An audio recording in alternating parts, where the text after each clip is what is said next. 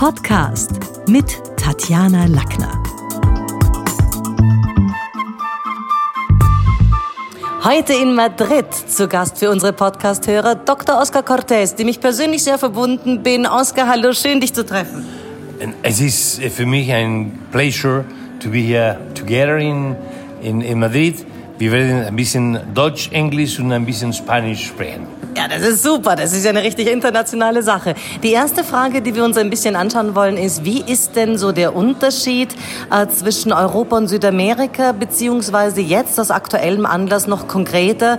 Du bist Amerikaner im Sinne von Südamerikaner, nicht Nordamerikaner. Du bist natürlich jemand, der ganz genau die politische Situation in Venezuela äh, momentan beobachtet. Die stellt sich in Europa völlig anders dar, habe ich erlebt, als ich in, in Bolivien war. Wie ist denn das aus deiner Sicht? Was passiert da momentan gerade?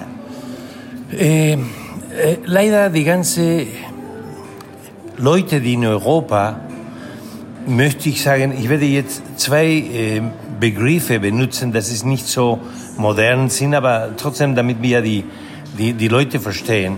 Die ganzen Leute, die linksseit gewesen sind in Europa, die haben mit dem, äh,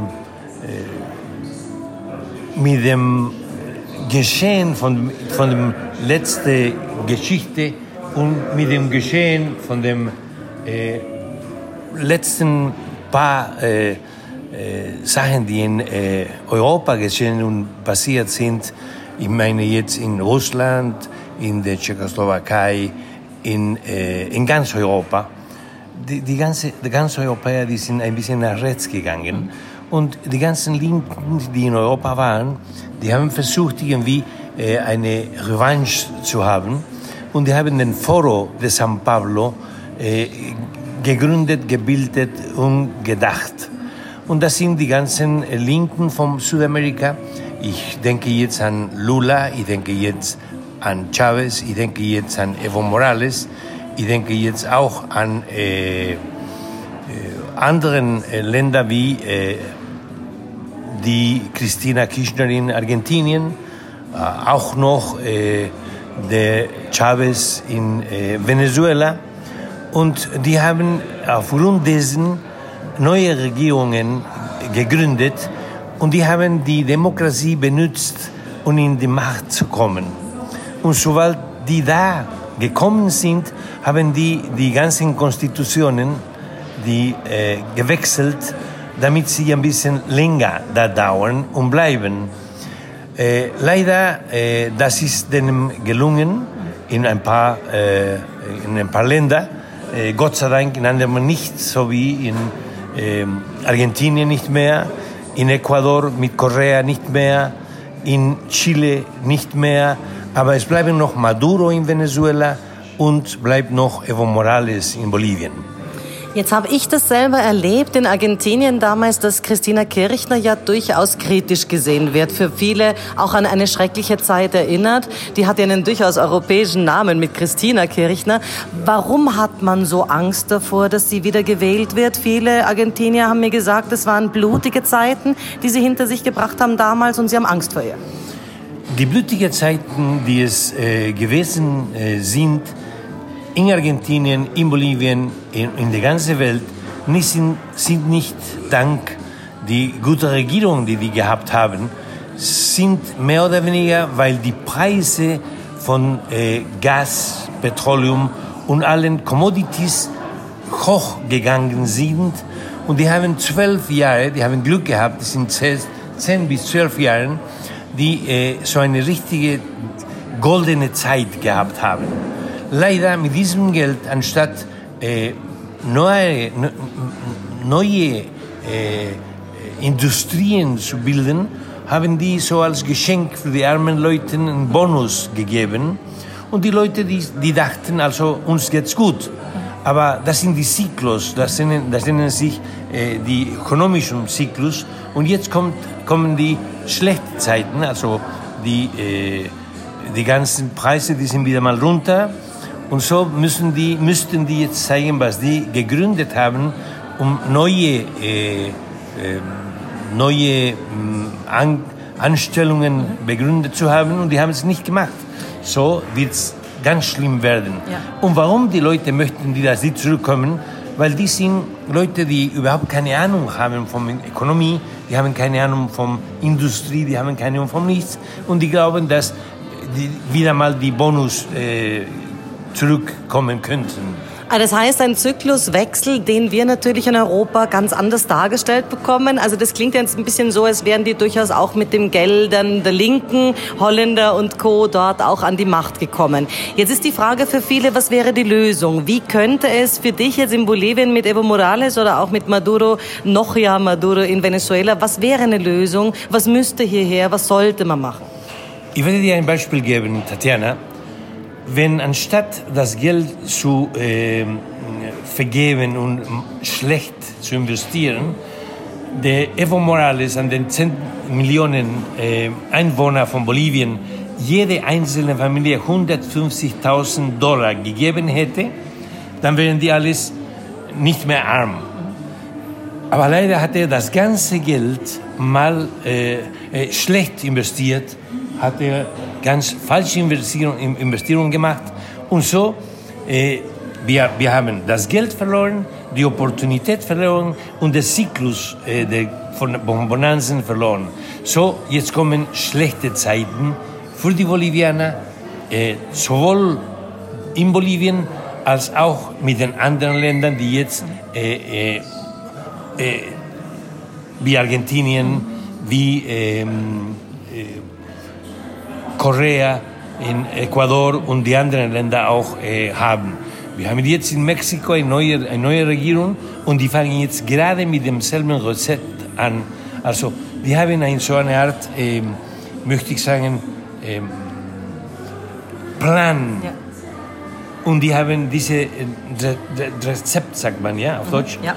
äh, nachgeführt, ganz äh, so wie ein äh, Stich. Ein äh, Masterplan, Ein Masterplan, genau. Okay. Ja, ja, genau, genau. So wie ein Pilot, wenn, wenn er in einem Flugzeug ist, der macht eine Checklist. Wir haben eine Checklist gehabt und die machen zuerst mit Demokratie einkommen, die ganzen Regeln wechseln, die ganzen, äh, ähm, also die Legislativ, Exekutiv und Elektoral, alles Zu trennen. zu trennen, Ja. genau. Äh, Ich habe äh, vor zwei Jahren mir das angeschaut und hatte das Gefühl, in Uruguay zum Beispiel läuft die Sache etwas runder. Die haben diese Probleme nicht, die sind da auch ein bisschen außen vor.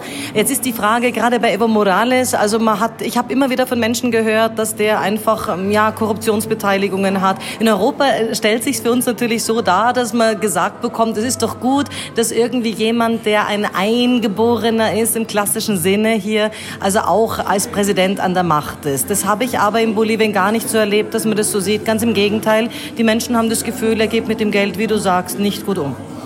Erstens einmal, er ist äh, ein falscher Eingeborener.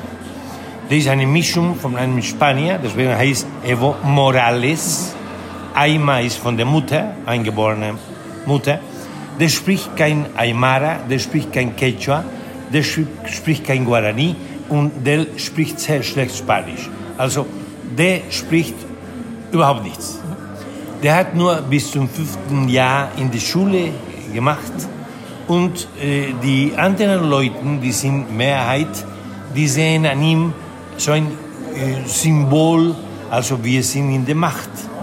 Aber der hat mit den ganzen Leuten von der Mafia international so eine Art Bindung.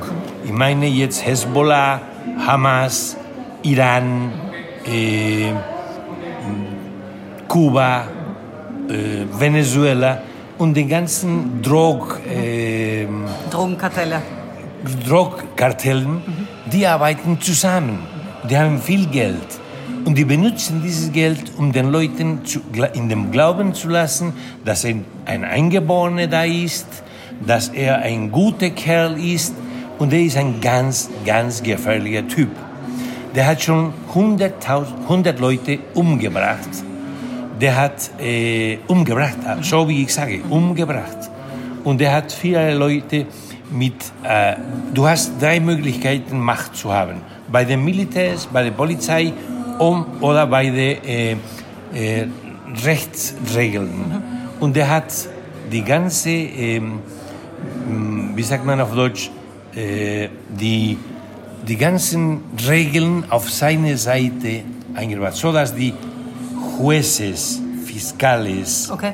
und Die ganzen Gesetze. die ganzen Gesetze so äh, geschrieben sind, dass man heute, wenn du nach Bolivien kämst und du eine Möglichkeit hättest, irgendwas zu tun politisch, dann würde ich schon dein, dein Vater, deine Mutter, dein Sohn, deine äh, Geschwister verfolgen. Okay.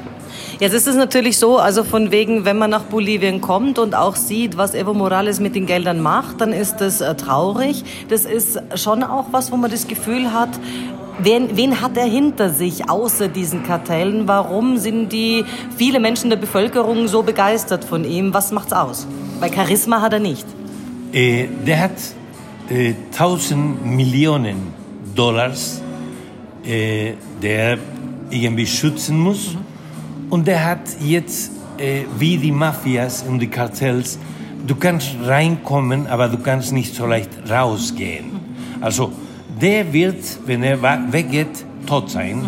Weder von dem, der Seite oder der anderen Seite, weil der macht so Geschäfte. Sogar die Kirche ist eingemischt in dem ganzen äh, Mafia, weil Tausend von Millionen von Dollars die Kirchner, die Correas, der Evo Morales und der äh, Chavez und der Maduro, die haben in dem äh, in den Banken von dem äh, Vatikan eingemischt. Ja. Auch ein völlig anderes Bild, das sich natürlich bei uns in Europa immer darstellt, wo der aktuelle Papst immer als der wahre und wirklich tolle und ein Armer und ein Südamerikaner. Ich habe es auch in Bolivien, genau wie du erzählst, ganz anders erlebt, dass die Menschen sagen, gehört mit zur Mafia, ist kein Spaß. Ähm, jetzt habe ich ja viele Menschen auch in Europa, die wir, also hier auch Bekannte aus Venezuela, die, die sagen, was war denn das jetzt? War das ein Putsch, der hier neben Maduro, wo irgendjemand kommt und sagt, ich bin jetzt der neue Präsident, darf man das? Was wäre die Lösung für Venezuela? Rechtlich gesehen, äh, der Maduro, der ist äh, kein legalen Präsident. Das bedeutet, dass er hat gemauschelt, um da zu sein, wo er ist. Und die, äh, der Parlamento, der äh, Juan Guaidó, der ist gewählt worden. So, was er gemacht hat, ist äh, ein bisschen wieder mal das Recht von der ähm, Regierung zu, äh, äh, einzu, zu, zurückzubekommen, weil leider, leider, leider, die Leute, die in, im Ausland sind, die sehen nicht, dass Juan äh, die Regeln gefolgt hat. Und ist er eine Maduro nicht. Alternative? Ist er stark genug, um da wirklich Maduro hier zu entthronen? Weil es schaut ja irgendwie so aus, als wären wir jetzt zweigleisig. Wir haben momentan zwei Päpste. In Venezuela gibt es zwei Präsidenten. Es ist insgesamt eine sehr machistoide Geschichte, denn auch wie du erzählt hast, Evo Morales hat viele Gesetze für sich gebogen. Übrigens für sich als Mann, äh, für sämtliche Männer. Wenn man sich heute in Bolivien scheiden lässt, zahlt der Mann für die Frau nichts. Das ist auch, glaube ich, ein Gesetz, das Evo Morales verabschiedet hat äh, zum Schutze der Männer und nicht der Frauen, was für uns in Europa völlig undenkbar ist. Erstens einmal, äh, der Juan Guaidó, der hat das Recht und der andere hat die Waffen. Und es sind Rechts gegen Waffen zurzeit. Äh, beide, also jetzt Evo Morales, der spricht immer über die Gerechtigkeit zwischen Männern und Frauen und äh, der, der spricht über die äh, ähm, Natur, der spricht über die Kinder. Der hat 15 Jahre gebraucht, um sein eigenes Kind einzuerkennen. Der hat die eigene Frau äh, ähm, sehr schlecht behandelt. Der spricht sehr schlecht über die Frauen. Der sagt, wo der Evo, wenn, der, wenn, wenn der Evo kommt, die Frauen, die sind so glücklich, weil die schwanger werden. Äh, der fühlt sich der Macho-Man und leider die Frauen, die äh, sagen gar nichts.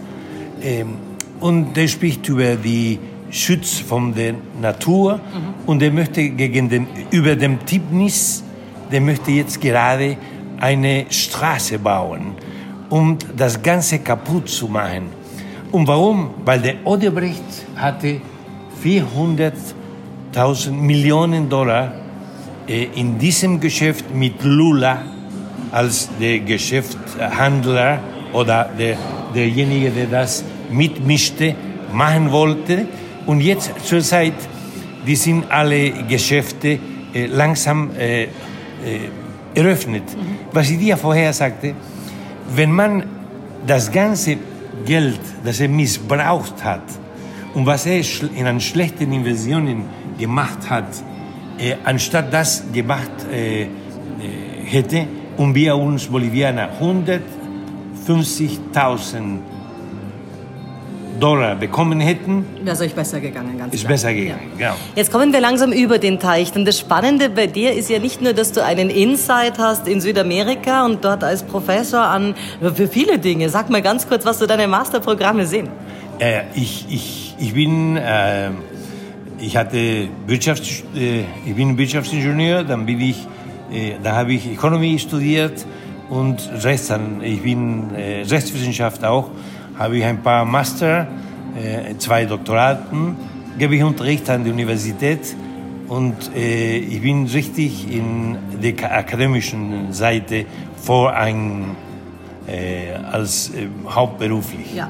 Und das ist ja letztlich das Spannende, wenn man sich das in Europa anschaut. Denn viele dieser Dinge hast du in Europa erworben. Du hast in Deutschland studiert, im Deutschland der 70er, 80er Jahre schon fast zu spät, aber 70er Jahre. Das heißt, du hast Deutschland auch noch von einer völlig anderen Seite erlebt, als sich heute darstellt, bist aber jedes Jahr oder alle paar Jahre immer wieder mal da. Wie stellt sich denn momentan Europa für dich dar, wenn du es vergleichst mit der vielleicht ein bisschen verklärten Brille des Studenten aus dem Jahr 1970? Es ist sehr interessant. Die Frage ist wirklich sehr interessant, weil Willy Brandt war der letzte Kanzler, wo man äh, die Osten und Westen hatte. Ich hatte die DDR kennengelernt, ich war in der DDR, ich war in Russland, bin ich mit dem Transsiberianum nach Japan gegangen, ich war in der Tschechoslowakei, als der Dubček war ich war in äh, Polen, ich war in Ungarn, ich war in der, Tschech in, in der Tschechoslowakei, wie gesagt, ich war in Ungarn und da habe ich gesehen, wie das war. Heute sehe ich, Gott sei Dank, eine Europa, das es zusammen äh, nach vorne geht.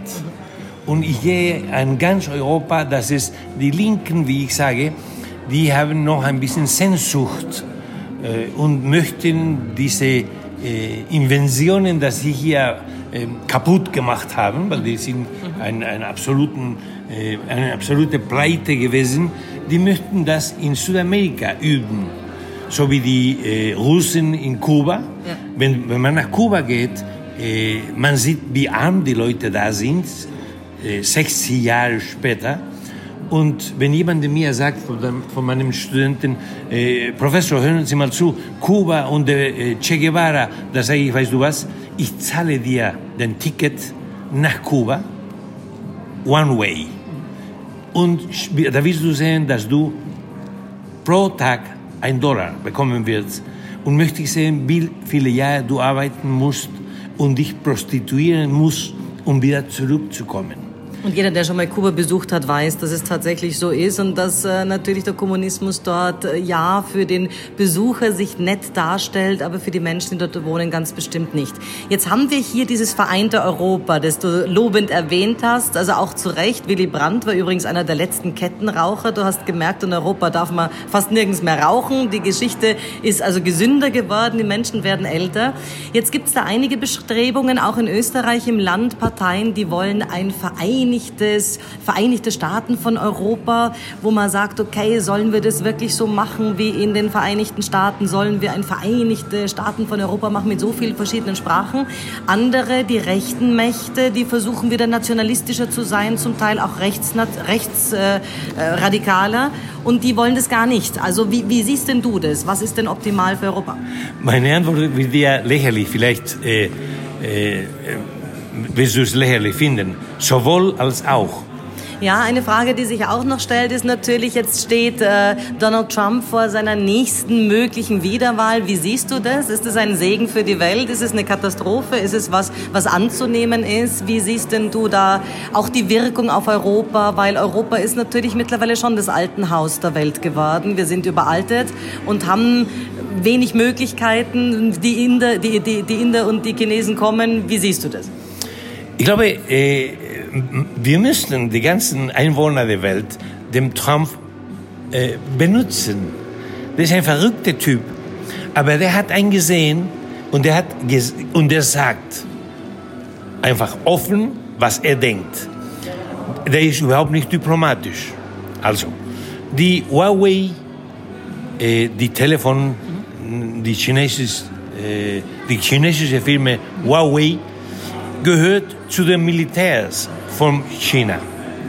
Und wenn du in Bolivien an Huawei ein Telefon kaufst, du musst deine ganzen Adressen und deine ganzen, äh, äh, also deine Kontakte.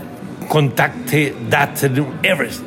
Und das geht zu den Militärs von China. Das hat er gesehen.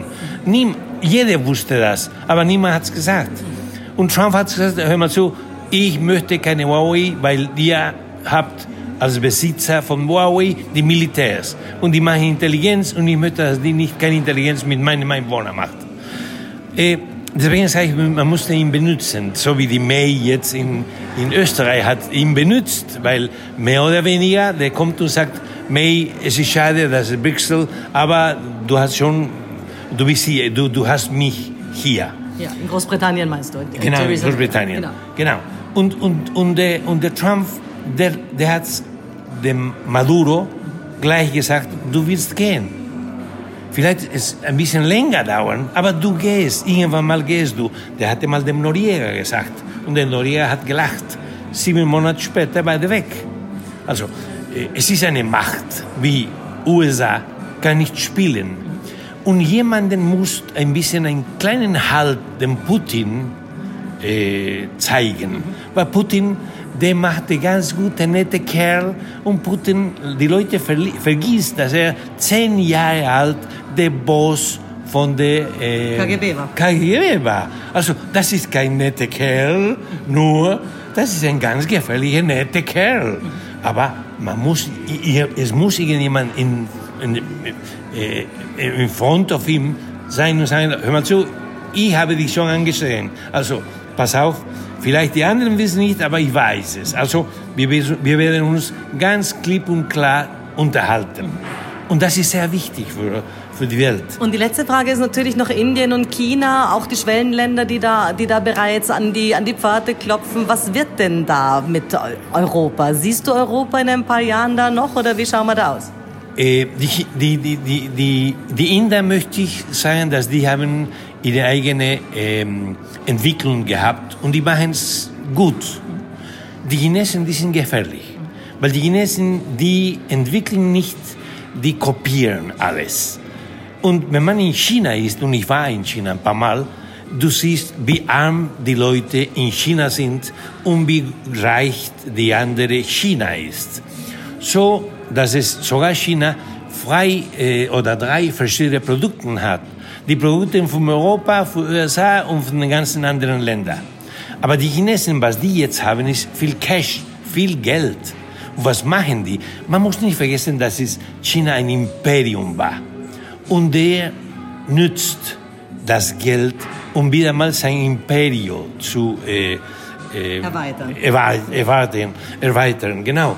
Die, die gehen nach Bolivien und sagen, also Bolivianer, wir machen die ganzen Straßen für euch, wir geben, uns das, wir geben euch das Geld, aber die Firma muss in Chinesen sein, die Arbeiter müssen Chinesen sein, die Maschine muss in Chinesen sein. Und bevor die Straße anfängt zu, äh, zu bauen, die haben schon das Geld zurückbekommen. So dass es, äh, man muss den Chinesen mit Vorsicht zu genießen. Ja, wir wissen das in Europa auch. Der, der, Hafen von Piräus ist bereits in chinesischer Hand. Hier beginnt ein Ausverkauf auch. Jetzt ist äh, ein großes Thema noch der Klimawandel. Also Bolivien ist natürlich jetzt nicht gerade ein Land, das wahnsinnig viel für den Klimawandel tut. Äh, insgesamt ist es aber wurscht, weil es schaut vorne und hinten so aus, als würden wir es nicht mehr schaffen. Wie siehst du denn das? Habt ihr bereits, also du bist ja letztlich in Santa Cruz zu Hause, das heißt im Amazonas, also nicht in der Pass oben in der Höhe. Merkst du Ausläufer des Klimawandels, wenn du zurückschaust? Anschaust in der Zeit, wie es früher war, das Wetter und die Kapriolen? Absolut. Man sieht es ganz klar. Mhm.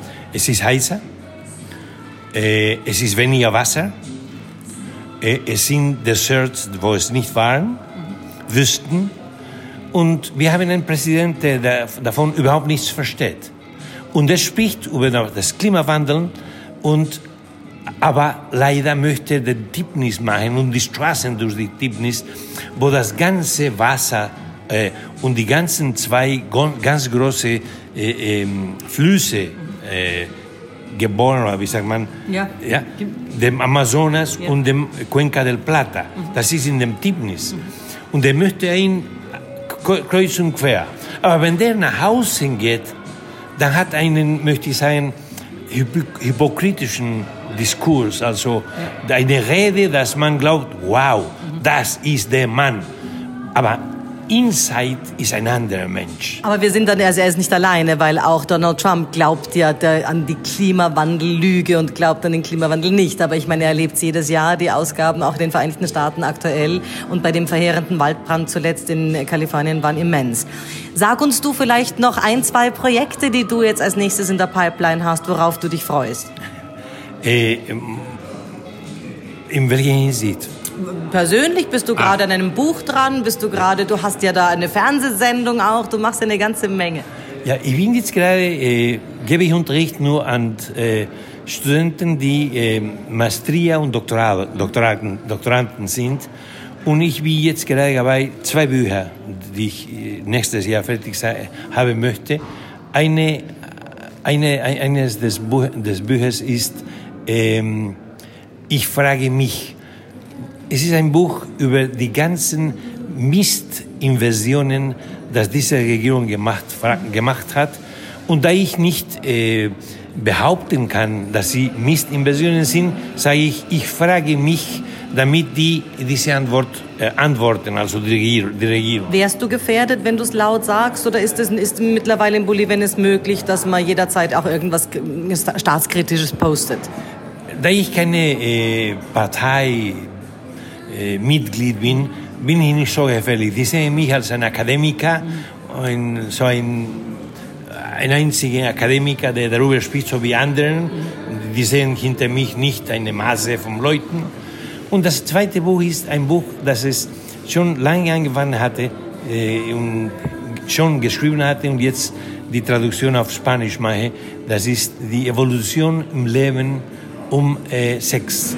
Das heißt, wie meine Erfahrung war, hier nach Europa zu kommen, als ich noch 16, 17 Jahre alt war, wie äh, ich sah, was in, Bol in Bolivien und in Südamerika äh, passierte, was ist jetzt in äh, Europa passiert und wie jetzt dieses 20 Jahre, 30 Jahre und 40 Jahre später in Bolivien jetzt passiert ist und wie wieder mal umgekehrt Deutschland ein bisschen äh, konserv konservativ geworden ist. Mhm. Also die Entwicklung hat sich so gegeben, dass es früher war es also mm, ganz offen, make love, not babies.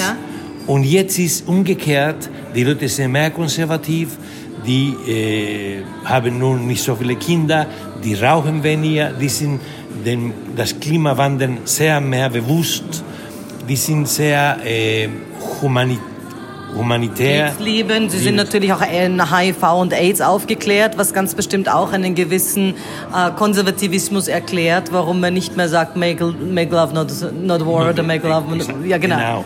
Und, und, und das ist, äh, was, was ich jetzt gerade tue. Äh, ich, ich habe das Glück gehabt, eine äh, Frau zu finden, dass es mich begleitet. Und äh, wir haben uns äh, vorausgenommen, jedes Jahr irgendwo hinzufliegen, irgendwo hinzugehen, weil alles, was man an den Büchern lesen und lernen kann, ist nichts äh, im Vergleich zu dem, was du, wenn du erfahren, wenn du hingehst. Ich bin jetzt in, in Madrid, wir waren im Süden, wir waren in Sevilla, in Granada, in Vera, wir waren in ganz, in ganz Süden und wir, wir haben gesehen, wie Spanier, wie die Spanier die Straßen, die sie schlechte hatten, sehr gute Straßen, die haben. Wir haben gesehen, wie die Züge in Spanien so gut sind. Wir haben gesehen, der Metro in, äh, in, in Madrid, wir haben die Züge gesehen, wie die äh, so total in eine Kombination zusammenfahren, zusammen äh, wie sagen, kombiniert sind. Ein Verkehrsnetz, ja. Und ein Verkehrsnetz, das es den Leuten leichter, billiger und schneller überall hinbringt. Was natürlich auch dazu führt, dass dann die Kurzstreckenflüge vielleicht ein bisschen wegfallen von wegen Klimawandel, wenn das Verkehrsnetz gut ist. Vielen, vielen Dank für dieses interessante Interview. Das gibt mir natürlich die Hoffnung zu glauben, dass wir vielleicht in einem Jahr irgendwo anders einander wieder treffen, wenn du wieder in Europa bist. Und bis dorthin alles Liebe dir in der Zwischenzeit. Danke, Tatjana. Und du weißt, dass äh, als du in Bolivien warst, wir haben dich ein paar Mal ähm, ein paar äh, Interviews gemacht. Die habe ich immer noch, die sind in YouTube, die kann man da sehen. Die Leute, die dich in Bolivien gehört haben, die waren bewundert, wie eine jung, ein junges Mädchen, schönes Mädchen, nettes Mädchen, sehr intelligent war. Und ich hoffe, dass das nächste Mal, dass du in Santa Cruz bist, ein Interview machen, weil äh, es ist sehr schön, wenn man jemanden findet wie du, man sagt immer, äh, 1000 Kilometer entfernt und wir sind so eng zusammen, als ob wir jeden Tag zusammen wären.